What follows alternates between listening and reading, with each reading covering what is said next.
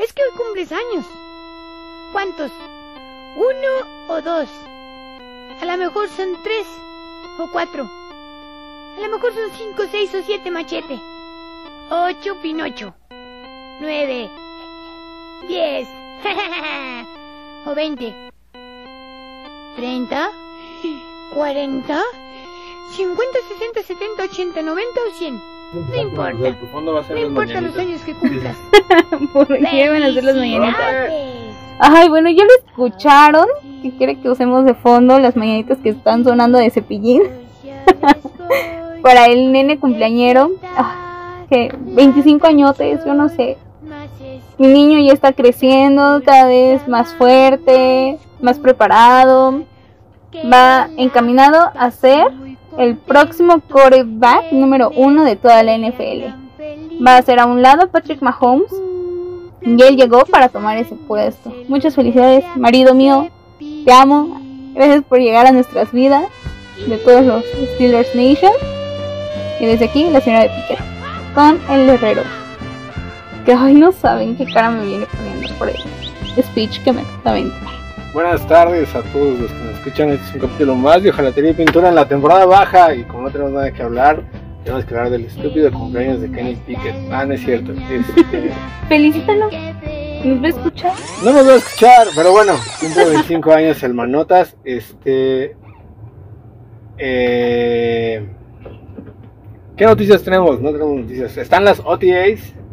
A, a Kenny Pickett le robaron su cuaderno, No. a su, su coche, y ahí venía Claro. el, el- el, eh, un libro de jugadas. de- afortunadamente es de Matt Canada, entonces no había mucha información. Dos o tres jet sweeps, unas rutas chafas y paremos de contar.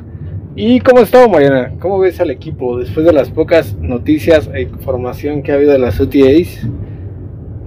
Y la última contratación que hubo. Van bien, creo que van bastante bien. Tengo esperanza en este equipo. Creo que todos estamos esperando mucho de lo que se está formando en Pittsburgh. Este, ya lo comentábamos. Creo que desde la agencia libre, el draft, todo se ha ido armando para que los Steelers lleguen lejos. Leía varios comentarios que decían que mis poderosísimos van a llegar lejos. Yo esperaría que la ronda de comodines. Creo, o sea, siendo realista, creo que ahí podría terminar su temporada la, la próxima. Pero, pero 2024, agárrate porque vamos por el Super Bowl. Este. No, la verdad es que sí, sí ha habido comentarios positivos, algunos negativos, como lo decíamos la temporada pasada, la, el programa pasado, que no sabíamos qué pedo, por qué nos ponían tan bajos. Eh, todos están medio emocionados, Medio.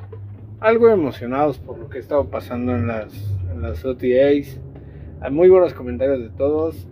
Por ahí uno de Dodson que decía que Broderick no iba a jugar. Pero, pues, o sea, eh, él a ser tackle izquierdo, no va a jugar de tackle derecho. ¿no? O sea, entonces, evidentemente, Dan Moore Jr. Pues, va a estar como backup, o a lo mejor lo mueven, o a lo mejor lo rotan. No sé, o sea, el desempeño de Dan Moore no fue el. Bueno, ya todos sabemos que no fue el mejor la temporada pasada. Y por algo trajeron a ese tackle, ¿no? Para cuidar el, lado- el, el lado ciego de, de la señora de Pickett aquí presente. Entonces, eh, todo esto que está, o sea, todos sabemos que en las OTIs nada está definido, que ahí no se va, no se toman decisiones y eh, sería, creemos todos que sería un error no poner al talento de primera ronda inmediatamente en- a jugar en esta temporada. Creo, hay varios comentarios acerca de que eh, los Steelers pueden ser un equipo, bueno, dicen sleeper en inglés, pero eh, que pueden dar la sorpresa. Entonces, eh, creo que reforzaron bien el perímetro. La, la ofensiva, la verdad es que había comentarios también que decían que ya no había como un pretexto para Matt Canada ni para Kenny Pickett Porque pues están, o sea, estamos hablando de que son unos, ahorita en papel son una, son una de las ofensivas que se puede decir más completas. No voy a decir mejor, porque no han demostrado eso, pero en papel son de las ofensivas más completas, con un buen cuerpo de sectores sólido. Tenemos un buen tándem de tight ends, dos corredores ya calados. Entonces, ese es el pedo. o sea, ¿sobre quién te vas a ir si la cagan durante la temporada, Mariana? ¿Sobre Pickett o sobre Canadá? Obviamente sobre Matt Canadá en la parte de corajes. O sea, va a ser como, oye, estúpido. O sea, cuando la caguen, la culpa va a ser de Matt Canadá. Cuando tengan aciertos, va a ser todo obra maestra de mi señor Kenny Piquet. No, o sea, me refiero a que, que o sea, si no dan el ancho o si no anotan puntos, que es una de, los, de las dolencias que tuvimos la temporada pasada. Y la pasada, y la pasada, y la pasada, y la pasada. ¿Sabes cuál es un tema? Que siento que muchas veces se confían. Y sí jugamos bastante bien, de hecho era lo que en algún momento comentaba con otros aficionados de los Steelers, que jugamos como nunca en algunos partidos y perdemos como siempre. ¿Por qué? Porque nuestra defensiva la temporada pasada se lucía en algunas jugadas. Y cuando la ofensiva llegaba a ser algo magistral, se resumía en tres puntos. O sea, no llegaba esa anotación, solamente llegaba el, el gol de campo, ¿no? Entonces espero yo que en esta temporada cambien algunas cosas. Creo yo que también para eso sirve siempre eh, la pretemporada, aunque muchos no lo ven y dicen, ay, son de chocolate. Pues no, porque realmente te sirve como para calar un equipo, para ir viendo, para ver qué te funciona, qué tienes que cambiar. Y desde la temporada pasada yo lo dije, o sea, desde un principio sabíamos que Trubisky no era como lo mejor para nuestro equipo, desde la pre.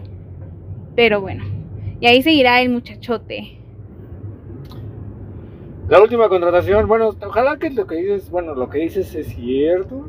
Y en la pretemporada, bueno, obviamente ya vienen los partidos. Después de esto, prepárense porque no vamos a tener nada que, de qué hablar. Entonces, este, ya viene la temporada.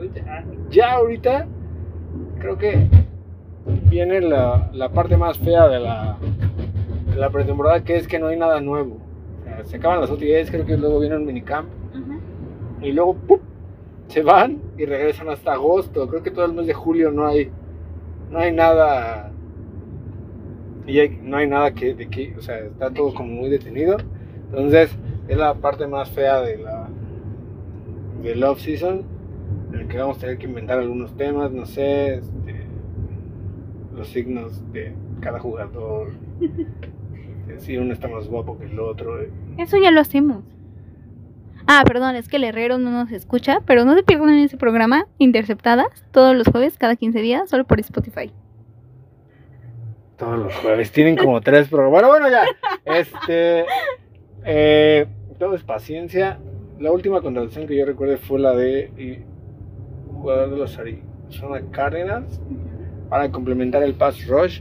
En nuestro siguiente programa eh, ¿Va a haber un siguiente? Sí, va a haber un siguiente. Escuché un análisis padre acerca de que en realidad nuestro pass rush no era bueno o no había sido bueno en la temporada pasada. De un, de un, de un analista de los Steelers, no crean que de, la gente que nos tira para todo. Y se me hacía interesante ya después con unas gráficas y así vamos a demostrar que la verdad es que sí no fue el mejor desempeño, pero no en otro programa. Aquí nada más para terminar, eh, bueno, más bien, medio cerrando lo que pasó. La señora Piquet hacía una pregunta, ¿no? ¿Con quién te quedas? ¿Con, ¿Con Porter Jr. o con Corey Trace Jr.? La neta es que se supone que los dos traen muy buen, este... Que muy buenas expectativas, muy buena esperanza, muy buen... O sea, su comportamiento, su desempeño fue muy bueno en las OTAs y eso te da más esperanzas. Esperamos que se pueda traducir bien a la NFL y que por fin tengamos un par, por alguna razón, de, de corners, de press corners de buen nivel, que siempre, o sea, sí hemos adolecido de eso, y es algo que nos duele. Y ahorita la única contratación que se puede decir que faltaría y que todos estamos esperando es el linebacker interno. Que no sea. No han traído a nadie. Y la neta es que estoy empezando a pensar que no van a traer a nadie. Sí, sí, sí, pero no has respondido a la pregunta. ¿Cuál? Sí, Kenny Pickett tiene las manos pequeñas. Trae su porter. Ah, yo ya le había dicho que. Le dije a Mariana ¿A que mí? creía que Porter. O sea, si, si le pones a elegir entre los dos, se va a quedar Porter. Se supone que el pedigrí, que dice Mariana que nadie usa la palabra pedigrí, pero bueno, Eso fue todo. yo me quedaría con Porter. Este. Vamos a seguir grabando. Ahí se la lavan. Ahí se la lavan. Que va a ser una excelente tarde. Ya, muévete.